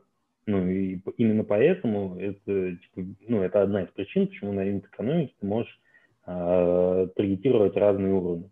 Ты можешь иметь маленький спичечный заводик, можешь, ну, с золотыми, не знаю, дивидендами, можешь в пределе иметь э, сильно больше что-то, но с, на уровне офлайн ритейла. Угу. Плюс важно ну, понимать то, что да, ну, в общем, э, мы это, конечно, типа еще все изучим и 10 раз переобуемся, э, ну, такова природа стартапа. Э, но э, преимущество grocery ритейла versus, не знаю, офлайн ритейл или еще что-то, э, ну, не офлайн, а именно ресторанный или такси бизнес, это то, что люди могут потреблять впрок есть они, не знаю, э, могут поддокупить что-то на, не знаю, на завтра, на послезавтра, не знаю, зубную пасту, еще что-нибудь. Условно, в ресторанах и э, вот это вот э, различие средних чеков офлайна и онлайна, оно фундаментально говорит о том, что условно food delivery глобально, оно не ну, по своему масштабу никогда не приблизится к э, офлайновому потреблению. То есть это будет типа 20-30%, понятно, сейчас больше. Но э, из-за вот этой эластичности, то, что ты вынужден резать низкие чеки, так просто потребление устроено, что оно, э, ну, люди не едят по 4 блюда за раз, они едят по 2 блюда. А тебе, чтобы схлопывать твою экономику, нужно, чтобы они кушали всегда по 4 блюда. И э, вот поэтому, условно, food delivery в, в, ну, в целевом состоянии это типа 25-30% от э, общих продаж, ну, общего индустрии. А именно grocery delivery, оно фундаментально может уйти на другие уровни, потому что можно потреблять впрок. И потому что там юнит экономика, ну, в общем, она лучше на логистической стороне в том числе. Когда у тебя есть, э, ну, как наш диспатч сейчас работает, у тебя же, ну, что такое диспатч? Это вот это вот назначение курьера на заказ. У тебя есть э, любая платформа, э, она, ну, у тебя есть условно водитель или курьеры, свободно шата, э, ездящие, путешествующие по городу, и ты по какому-то алгоритму на, на даешь ему заказ. Понятно, чем больше у тебя плотность, тем э, меньше у тебя порожнего пробега, тем лучше у тебя эффективность сетки. В нашем случае у нас диспатчи по, ну, это не marketplace, он из так, так называемый улей. То есть у тебя есть лавка, и из нее постоянно вылетают и прилетают курьеры. И поэтому тебе очень просто, а, ну, в общем, ты, опять же, на другом уровне решаешь эту задачу, и э, результат, ну, в общем, лучше, чем в маркетплейсе. в текущем состоянии. Конечно, для маркетплейса может быть нужна плотность типа, сильно больше. И тогда все будет хорошо. Но тут сейчас вот эти другие факторы роляют. Ну, то, что закрыты рестораны и так далее. Uh-huh. А, тут еще на YouTube вопрос а, по поводу Milk Kids. Я так понимаю, вы уже частично интегрируете его в лавку. По крайней мере, у меня вот дома появилась а, готовая еда, я там по порциям тебе привозят, я не знаю, это из шефа или нет. А, то есть планируете вы дальше это интегрировать? Как ты еще видишь перспективы? Я вижу, ну, в общем, да, мелкиты – это один из наших продуктов. А, вот он делает как раз вот это производство, которое делает мелкиты, оно будет продолжать его делать, и они будут э, дополнительно делать вот эту готовую еду а-ля азбука не знаю, в общем, готовую кулинарию, то, что у нас продается в категории готовая еда. Э, там уже можно встретить всякие продукции, ну, типа с, от ООО «Партии еды». В общем, если будете заказывать, обязательно пишите отзывы, очень интересно. Ну, в общем, нужна, обратная связь в большом количестве. Типа, очень, фидбэк из гифт. Э, короче, мелкиты, э, да, вот, ну, мы перешли в Дейли всякие рационы, когда у тебя есть, э, ну, у тебя нет коммитмента, не знаю, на 7 дней, тебе привезли 5 кило еды, и ты, типа, как по инструкции, каждый, там, условно, два дня готовишь себе на следующие два дня. В этом месте мы, ну, это кажется, типа, излишние барьеры для продуктовой, ну, это много денег сразу, и реально, если ты это не сделаешь, ну, каждый день или через день, то это все пропадет. И в этом месте э, вот разовый ужин выглядит более привлекательным. И мы, вот следующая ветка развития мелкитов – это уход э, в специализированность. А мелкит – это все-таки нишевая история. То есть мы можем делать готовую еду, примерно сопоставимую по деньгам на килограмм, э, сопоставимую с мелкитом, но готовить не надо и, в принципе, тоже, ну, как бы вкусно. А, и Милкит, э, его будущее, скорее, это всякие спешлти вещи, а, и сезонные, и, и э, всякие спецпроекты от шеф-поваров, а, что-то, в общем, на этой границе. Ну да, они будут, ну, типа, будем развивать. А по поводу еще одной интеграции, а планируете что-то делать э, близко к Local Kitchen что э, как-то интегрировать именно шеф и вот э, готовку, я не знаю, там обеды, например, какие-то. Просто так У нас есть как-то об этом на, на нескольких точках микрокитчены. Это uh-huh. модули доготовки, 10 квадратных метров, э, там оборудование, ну, типа коннекционная плеча, там пара коннектомат, кофе, э, кофемашины, ну, понятно, холодильник, еще что-то разделочный стол. И э, продукт как раз этого э, направления – это вот готовая еда а-ля кухня на районе. Ну, мне самому очень нравится кухня на районе, мне очень молодцы, что делают такой Согласен. продукт. И я, типа, каждый день по несколько раз им пользуюсь. Э, но мы будем делать что-то доступнее. Ну, это и проще ингредиенты, проще блюда.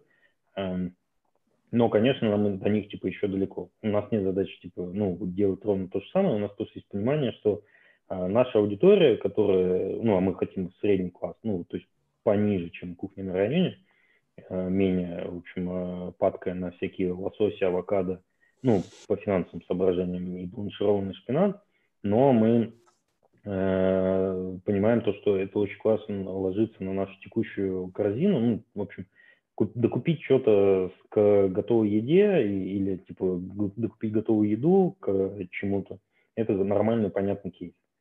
Что еще мы делаем, и вот это уже более, ну, это просто операционная работа, масштабирование где-то на, в июне, э, во втором, в третьем квартале будет более активно. То есть мы на каждом микрокиче, ну, не на каждом, но на значительном числе будем выделять вот эту зону для доготовки и делать, собственно, вот эти микрокичи. Ну и на продукте, конечно, будет появляться категория горячая еда. Не просто готовая, а еще горячая. Ну и дополнительно, вот, но на самом деле, что проще и что мне больше нравится, и мы, кажется, типа опять, ну, сможем сделать лучше всего на рынке, это кофе. Э, сейчас уже типа на там, 15 лавках возим горячий кофе за 99 рублей. Э, прикол, ну и главная опасность кофе, это то, что и вот кухня на районе делает, мне совершенно вот это не нравится, э, как они делают. У тебя из-за тряски, из-за всяких там микроструктур у тебя капучино приезжает кофе с молоком. ты не можешь брать за это деньги. Ну, типа, это просто преступление против капучино. И наша вот задача, ну, как раз мы достаточно много и долго его исследовали, мы вроде нашли и правильный капучинатор, и правильный именно процесс настроили, и правильный сорт молока, чтобы вот эта пенка, ну и, правильное ограничение от воздуха, короче, это все типа физический мир, он сильно прикольнее, чем финансово.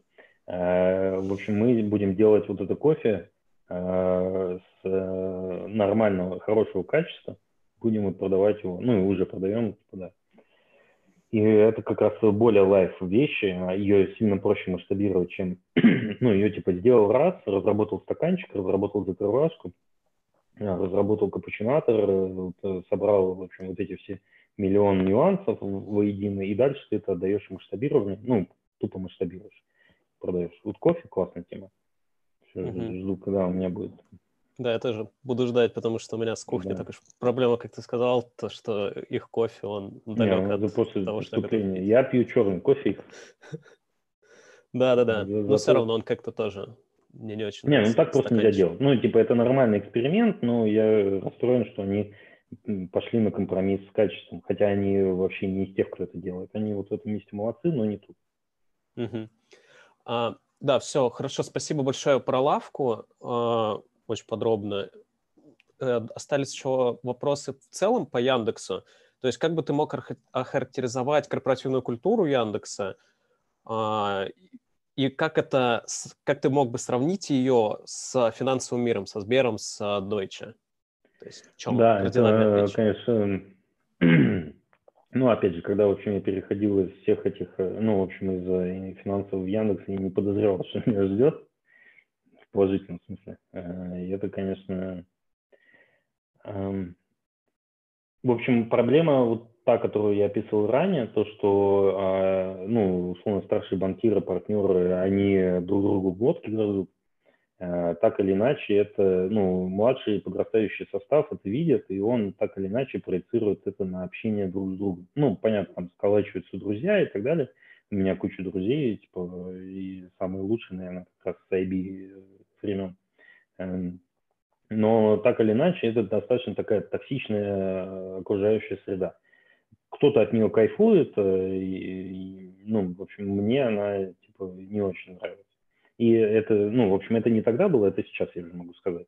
Тогда просто, типа, делаешь и делаешь. Работаешь и работаешь. Эм, дальше, э, ну, в общем, было достаточно, ну, в Сбере, там, когда был, а, у меня всегда почему-то было некоторое предвзятое отношение к большому количеству внутренних контрагентов и к, ну, в общем, не знаю, там, э, ну, в общем, к ряду клиентов. И э, я, ну, в общем, из-за долгой службы не, не мог как-то это, типа, напрямую коммуницировать или, типа, вынужден был делать то, короче, или общаться с теми людьми, которые мне не очень нравились не очень нравится, потому что они были не очень умными или типа не очень, э, не знаю, располагающими к себе. А, и вот, а, ну и да, и дополнительно, конечно, это всякое отсутствие меритократии, и, э, не знаю, костюмы ужасные, и э, все эти, типа, приходы к 9 или 10, там, в общем, какой-то face timing, ну и уходы хрен когда это, типа, все достаточно Э, не helpful, не helpful. Деньги были helpful, но рано или поздно это перестает радовать. Вот, в Яндексе э, глобально, ну, в общем, э, это, конечно, был шок, когда я там оказался, ну, тут, э, потому что реально ты можешь э, общаться, ну, это чувствуется на любом уровне, есть общее собрание компании, э, Хурал называется, и там всегда типа весь бомонд яндексский так или иначе сидит. Ну, в общем, ты можешь всегда с ним общаться. Ну, скорее всего, тебе обычно нечего сказать, и ты уж будешь разумно к этому относиться. Но иногда тебе есть что сказать, и в контексте M&A ты часто работаешь с вот, ну, ребятами, которые сильно старше тебя и по должностям, и по внутренним иерархиям и так далее. И ну, они реально, ну, типа, тебя слушают, э, слушают, что ты скажешь, они, ну, вежливо, они, они понимают, они, в общем, стараются помочь. Э, с ними, короче, приятно работать. Э, и это встречается на любом уровне. Э, то есть э, и там помогут, и тут помогут, и тут, не знаю, там сделать какой-то экстрамайл, еще что-то. Ну, короче, как это неприятно сказать, но фактор козлов в Яндексе сильно ниже, чем ну, в общем, в моих предыдущих местах работы. И это, конечно, типа, очень располагало. Второе, конечно, шоковый фактор, это была вот эта культура говорить на «ты», типа, немножко было, да, не... В общем, это был положительный шок. Ну и дополнительно, да, уже на этапе реализации, на текущем этапе, вот когда я вижу, как нас поддерживают, э, да, нам очень сложно, у нас э, каждый, типа, совет директоров это крик, мы друг на друга, на нас кричат обычно, ну или мы кричим, э, ну, в общем, очень эмоционально, но это не переносится, как, не знаю, все, на тебя покричали, тебя уволили, или, типа, все, ты ошибся, ты, типа, тебя, ну, в общем, уволили Э, здесь э, как-то ну, очень важно вот аспект э, инновационной среды – это то, насколько ты толерантен к ошибкам. И к ошибкам в таких, ну, условно, в Яндексе намного более толерантные, чем в предыдущих местах работы. И все ошибаются на любом уровне. Ну, там, условно, на уровне аналитика твоя ошибка, что-то в модели, типа куча опечаток э, или там, неправильно что еще. На уровне это неправильный синтез, э, который ты сделал, типа, неправильные выводы. Ну или, скорее всего, ты просто не доработал. Э, на уровне, не знаю, VP это типа в документацию что-то типа зафакапил или клиента не резонировал. А на уровне вот тут вот это типа ты деньги потратил компании в большом количестве, а, скорее всего лишние. То есть мог не тратить, если бы, не знаю, ты был более опытный, более, в общем, хорошо соображал и так далее. Э, но толерантность к этому намного выше, то есть дают пробовать, дают ошибаться. Понятно, если ошибка это твой э, кредо, то, конечно, тебе недолго э, ошибаться дадут, но если, в общем, какой-то внутренний экоти ты создал, то всегда поддержат, всегда помогут. И в этом, ну, это вот я проецирую, ну, во-первых, культуру, да, во-вторых, предыдущая культура, она была сильно более хостайл из-за, опять же, ну, сами финансы, они про, блин, деньги. Э, ты делаешь все ради денег. Э, типа твой, ну, не знаю, э, тебе нужно зарабатывать, зарабатывать, зарабатывать. Сейчас это тоже нужно, но сейчас ты вообще-то в первую очередь делаешь дело для, ну, для пользователей, делаешь продукт, потом типа команду и потом деньги ну, понятно, команда совет директоров меньше интересует, но вот продукт, он интересует. И это, собственно, главное, наверное, культурная особенность, ну, отличительная положительная черта, это то, что, и это, собственно, как-то рыба с головы, да, вот продукт, это идет, типа, как лейтмотив, как э, хребет всей структуры. Он должен быть лучше. То есть это лучший долгосрочный маркетинг, это лучший контакт с пользователем, это вообще возможность, ну, потом построить бизнес. Я надеюсь, ответил. Угу. А, и по поводу а, твоей работы в M&A Яндекса еще немного хотел бы вернуться. А, на что вообще Яндекс смотрит а, при приобретении, на какие показатели и как происходит а, поиск потенциальных таргетов? То есть а, от кого это идет? Э, это также от команды, условно, кто-то там, у кого-то появляется идея, предлагает, вы смотрите или каким-то другим образом?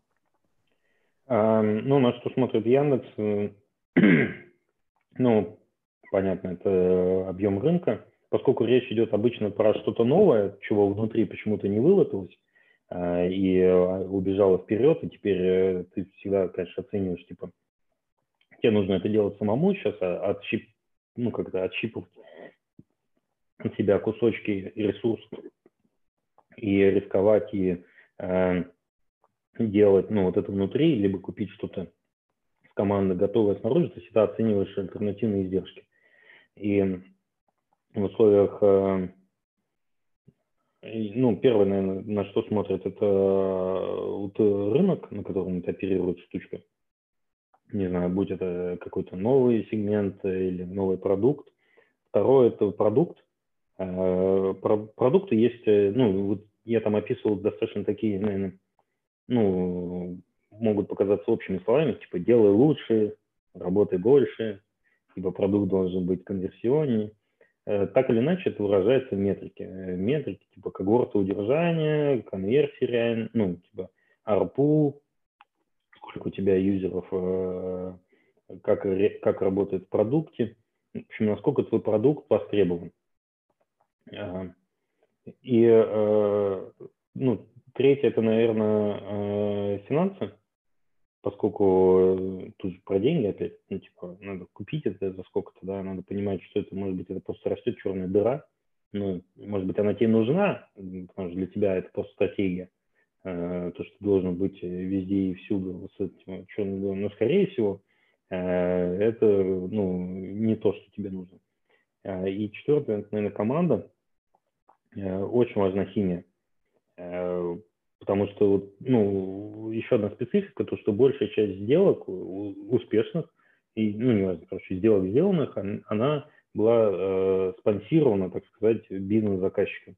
То есть M&A внутри Яндекса – это такой внутренний адвайзер, по большому счету. То есть ты работаешь рука об руку с внутренним заказчиком. Просто их 100-500 миллионов, ну, как на, типа, ну, в общем, ты можешь с разными работать, на разном уровне и так далее. Но вот потом вот этот условно бизнес-заказчик становится руководителем вот этой команды. И э, ну, тут должно быть все в идеале приближено к обычному миру, когда ты напрямую можешь, ну, в общем, прособеседовать людей, понять их компетенции, насколько они хорошо разбираются в продукте, насколько они уживчивые. Потому что, может быть, человек очень умный, но с ним невозможно работать. И это намного страшнее, вот, верхний, ну, в общем, когда большие бабки вокруг, э, намного сложнее э, купить себе бриллиантового, бриллиантового корла, э, и поэтому с ним нужно реально типа много проводить времени именно в этом контексте, понимать, насколько ты с ним можешь работать, и, естественно, насколько он capable, а не случайно вообще все то, что он сделал, сейчас тебе продает, и просто, типа, хрен знает, почему вылупилось с ним, но адекватного объяснения этому нет. И вот вторая часть вопроса была. А от кого идут? Ну, я уже понял, я так понимаю, да. поскольку угу. у вас заказчики... Большая часть успешных э, сделок э, идет от внутренних заказчиков. Угу. Часто бывает то, что... Ну, не часто, но иногда бывает то, что ну, ты что-то находишь, и какая-то новая идея, и приходишь, и это типа внутренний заказчик дальше начинает спонсировать. Но э, просто для понимания, э, Яндекс достаточно давно на рынке, он достаточно давно делает то, что делает, и очень хорошо понимает, так сказать, рыночное окружение, ну, что вокруг происходит. И в этом плане сорсинг, он э, сильно проще, то есть тебе не нужно, не знаю, ходить по конференциям, э, поддерживать нетворк, э, какой-то супер-пупер, ну, в это время кучу, инвестировать, чтобы узнавать о новых типа вещах, которые тут там всплывают. Скорее всего, поскольку мы в большей части именно IT-сегментов являемся непосредственным участником, э, игроком, мы видим э, те команды, ту, ну, в общем, что, что там происходит. Угу. Все, спасибо большое. В завершение хотел бы немножко поговорить э, о твоих хобби. Э, как ты проводишь свободное время? Что любишь делать? Э, люблю спорт и киберспорт. А что из киберспорта? Доту, да. Окей. Ну, я так, так, такой себе игрок, э, поэтому играю редко, но посмотреть... Э, в общем, это нормальный контент, который не раздражает, так как весь другой. Понятно, есть сериальчики, есть книги. я у меня достаточно большое количество... Ну, нет, нет, я очень мало читаю, и я вот и аудиокниги иногда слушаю. Но э, вот последние витки, вот то, что типа и команда большая, нужно типа руководить, что раньше никогда в жизни не делал, э, возникает очень большое количество вопросов, как делать. Но обычно они возникают постфактум, ты уже типа сделал, как ты думал, что правильно бы. И потом ты начинаешь рефлексировать, думать, а правильно ли ты сделал, правильно ты сказал то, что сказал и так далее. И вот это количество вопросов, оно не уникально. Э, люди сто раз, сто пятьсот раз про них уже типа писали, и вот наверное, последний лейтмотив, который я пытаюсь э, раскопать э, ответы на эти вопросы в разных книжках. Вчера слушал ужасную книжку, я хотел ее выкинуть, наверное, выкину, не знаю, может быть, она меня, конечно, исправит, ну, еще да, есть шанс, но навряд ли. Триллион доллар коуч называется, типа про чувака, который коучил, типа, руководителей Гугла, Фейсбук, ну, не Фейсбука, в общем, Интуита, э, просто какая-то дифирамба любви. Ладно. А, и спорт. Э, спорт, э, я в прошлом много занимался всяким, типа, тяжелым спортом. Сейчас я занимаюсь, ну, понятно, сейчас я занимаюсь, типа, бегом, там, вчера там полтора часа гонял на велике ну, уже в нарушение всех этих э, коронавирусных ограничений. И, ну и бокс, да. Сейчас его тоже нету, его не хватает. Он угу. помогает разрядиться. Uh, так, хорошо, спасибо. И в финале uh, немножко о советах для студентов. Как ты думаешь, uh, удачно ли сейчас время для того, чтобы начать карьеру в финансовом секторе или в технологическом секторе? И с чего начать студентам, чтобы дойти до какого-то успеха в технологическом, стоит ли начать финансовым или можно сразу пойти, например, в Яндекс или... Ну да, я, наверное, немножко байс, у меня там мой карьерный путь, да, есть успешные финансисты, от них я такого не слышал, скажу честно. Э, может быть, э, типа, э, в общем, я считаю то, что IB и вот McKinsey, ну, большая тройка, это очень классная школа вот расценивать это типа как дополнительный мастер или, короче, ну, в общем, вас там научат тому, чего, чему не научили, скорее всего, э, в высшем образовательном учреждении. Э, и провести там время, э, стартовать там, это, возможно, лучшее решение, которое может быть. На обратной стороне весов, наверное, сложность, ну, вообще, типа, перспективность вот этого всего направления, это я, ну, не понимаю, что делают банкиры, если честно, ну, на сделках. Ну, весь наш опыт в Яндексе приводил к тому, что фу, сделаем сами. Типа, все это не то, не так, э, процесс, ну, в общем, за видным исключением, э, ну, в общем, буквально, типа, наверное, один кейс из четырех, который был полезный успешный, а в целом э, намного проще, вот именно как Яндексу, нанять команду внутрь, чтобы она лучше разбиралась, дольше времени проводила и так далее. Кроме, пожалуй, да, наверное, типа одного experience а, э, остальные все были ну, не оптимальными. Кажется, value for money э, лучше, то есть просто, ну и это же типа не только, наверное, наши отношения, в целом э, рынок Э, на то настроен, то, что э, большое количество экспертов перешло с стороны IB на корпоративные рельсы и развивало внутренние компетенции. Ну, зачем им э, еще адвайзеры? Адвайзеры могут быть нужны не знаю, там, для определенных участков. Провалидировать оценку, что-то дополнительное довнести, проверить международным опытом – Э, и, не знаю, general management процесса, типа тех пинать, этих пинать, э, и там ведение переговоров. А, в остальном э, проще и дешевле для любого корпората нанять понравившегося банкира, чтобы он не знаю, отстроил себе команду внутреннюю, которая была 100% на него завязана.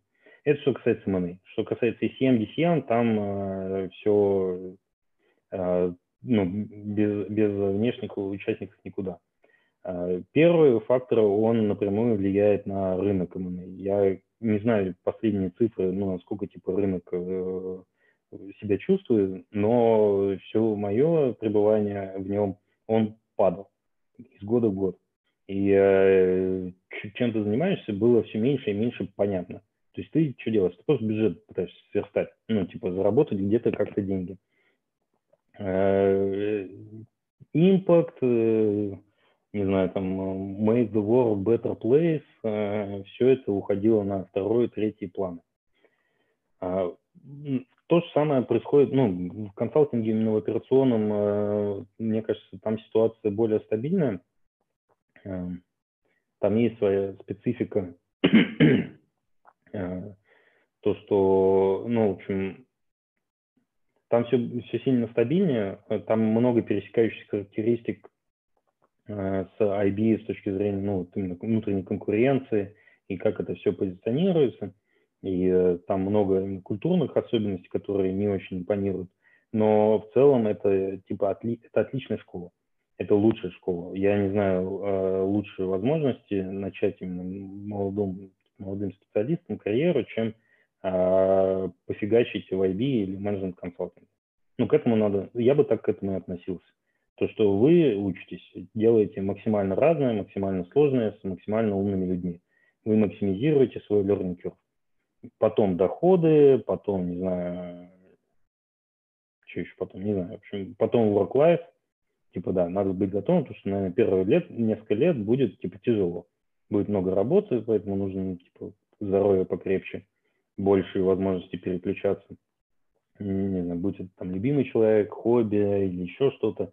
В общем, всегда находить точки подзарядки. Без них э, человек уходит в ступор и начинает э, хуже работать, э, меньше нравится другим, от этого он еще больше депрессует и бац-бац сгорает. Ну, сгоревший, к сожалению, тоже ну, достаточно, кажется, стабильная вещь для этой отрасли – люди, которые не, у которых не получается найти баланс в этой высокоинтенсивной среде, ну, им очень, очень тяжело. Угу. А, и такой финальный вопрос. А какой бы ты сейчас себе дал совет, а, если бы тебе было 20 лет? Слушай, я недавно прочитал книжку Outlier, и она, наверное, поменяла мое представление Outliers. Э, она про то, что э, ну, она, наверное, обыгрывает частично э, фразу «где родился, там пригодился», но с сильными усложнениями. На примере всяких футбольных коучей, футбольных хоккейных устройств ну, команд очень решает среда, очень решают э, вот эти вот мультипликативные улучшения, которые ты делаешь прямо с самого раннего детства. Э, потому что ты все больше и больше набираешь э, преимуществ, э, лучше получаешь тренеров или, там, не знаю, лучше образовательное учреждение. И в итоге к условным 20 годам ты просто на порядок превосходишь, не знаю, там, а, среднего пера. В, поэтому, отвечая на вопрос, что с 20 до 30 лет особо ну, в этом месте я не знаю, что можно было бы сделать по-другому. Может быть, раньше можно было, ну, грубо говоря. Но вот именно с 20 до 30, кажется, все было условно нормально. А я бы себе, наверное... Ну, у меня не было даже грубых ошибок, которые лучше не делать. Да, можно было себе сказать, типа, ну, там, не знаю, работы получше, э, покачественнее но что было, то было, и это был, наверное, ценный урок. В целом все, ну, в общем, не знаю, что сказать сейчас. Своему 20-летнему имею в виду. А, все тогда. Хорошо, спасибо большое. Очень полезный рассказ, очень интересная беседа получилась. И я считаю, полезно для и студентов, и для в целом начинающих свою карьеру людей, потому что у тебя очень интересный был путь. А, да. Все, спасибо большое. Главное, не, не бойтесь экспериментировать. Если что-то не знаете, э, посмотрите по сторонам. Там, скорее всего, э, ну, в общем, если интересно разные карьерные движения, можно посмотреть людей, которые сейчас в компании, где бы вы хотели быть на ведущих позициях. И вы там увидите много интересного. И увидите, что там многое, кажется, зависит, ну, в общем, непонятно от чего, Э, и э, скорее зависит от того, как эти люди... Ну, в общем, попробуйте общаться с людьми, которыми вы хотите стать. Uh-huh. Мне кажется, это как раз мастер-класс примерно про это. Все, всем спасибо большое.